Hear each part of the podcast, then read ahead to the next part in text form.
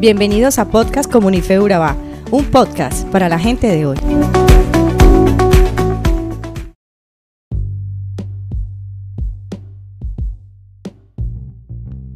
Sabemos que leer la Biblia en ocasiones puede resultar algo enredado y confuso.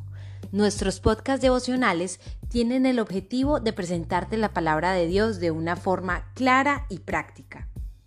El episodio de hoy está inspirado en 2 de Corintios 10 y nos vamos a estar centrando del capítulo 3, que dice: Somos humanos, pero no luchamos como lo hacen los humanos.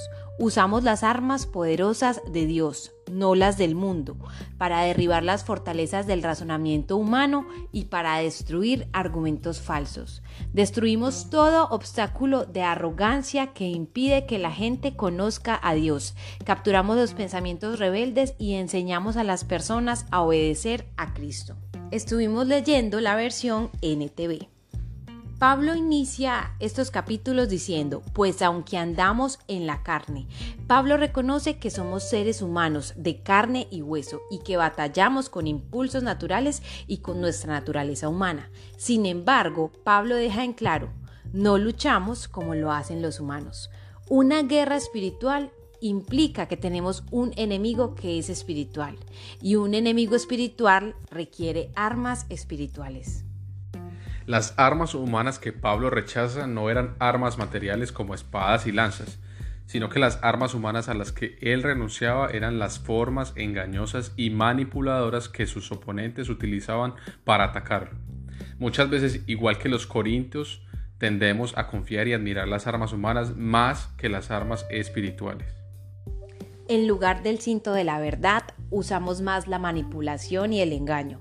En lugar de la coraza de justicia, admiramos el éxito a costa de lo injusto. En lugar del cansado del Evangelio, admiramos pensamientos alternativos y que van en contra de la verdad. En lugar del escudo de la fe, nos defendemos con una apariencia de poder. En lugar de usar el yelmo de la salvación, nos enseñoreamos sobre la autoridad. Y en lugar de usar la espada del espíritu, luchamos con sistemas y estrategias humanas. Por ejemplo, Jesús confió en las armas espirituales cuando él peleó por nuestra salvación. En Filipenses 2, versos 6 al 8 describe esto, el cual, siendo en forma de Dios, no estimó el ser igual a Dios como cosa a que aferrarse, sino que se despojó a sí mismo tomando forma de siervo hecho semejante a los hombres y estando en la condición de hombre, se humilló a sí mismo, haciéndose obediente hasta la muerte y muerte de cruz. Este tipo de victoria por medio de la obediencia en humildad ofendía a los corintios cristianos porque les parecía algo débil. La manera humana es dominar, vencer y manipular. La manera espiritual de Jesús es humillarse a sí mismo, morir a sí mismo y dejar que Dios muestre su poder a través de ti. Estamos peleando una batalla que perdemos porque la estamos luchando con estrategias humanas.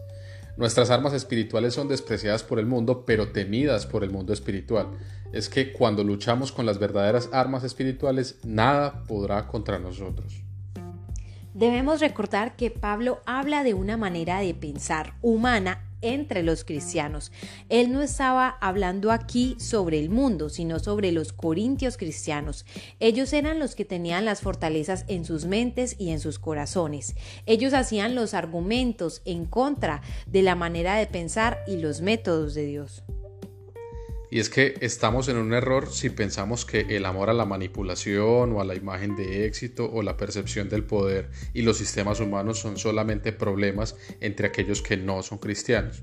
Porque cuando empezamos a pensar conforme a estrategias humanas, debemos detener nuestros pensamientos y tomar dominio sobre ellos en Jesús.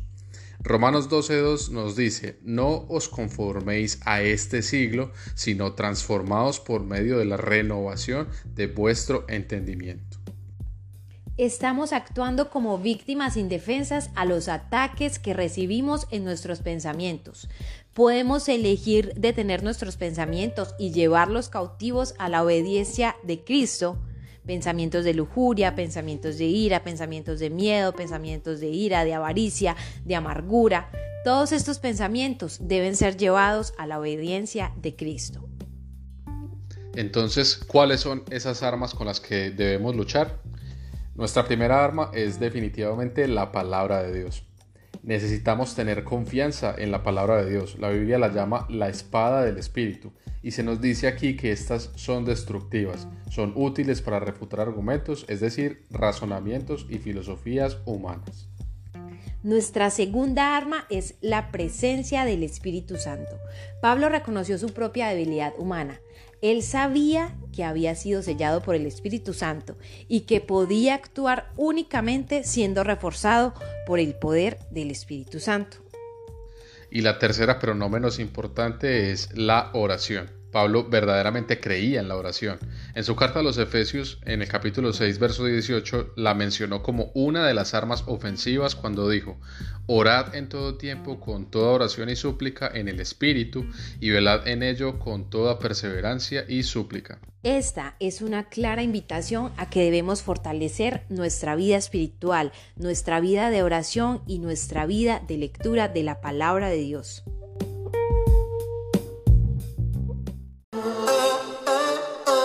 Mucho tiempo caminé con las heridas de mi pasado. No veía salida. Y de pronto descubrí que tú andabas aquí a mi lado. Me devolviste la vida. Te llevas las penas, me das buenas nuevas. Le das color a mi corazón. Todo mi futuro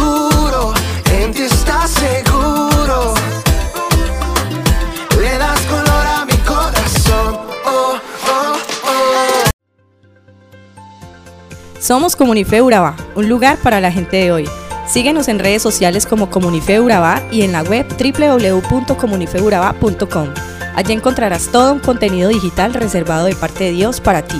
Nuestras reuniones miércoles 7 y 30 pm, toda una experiencia de oración y domingos 9 y 30 am destacamos la importancia de Dios en nuestra vida al compartir en familia.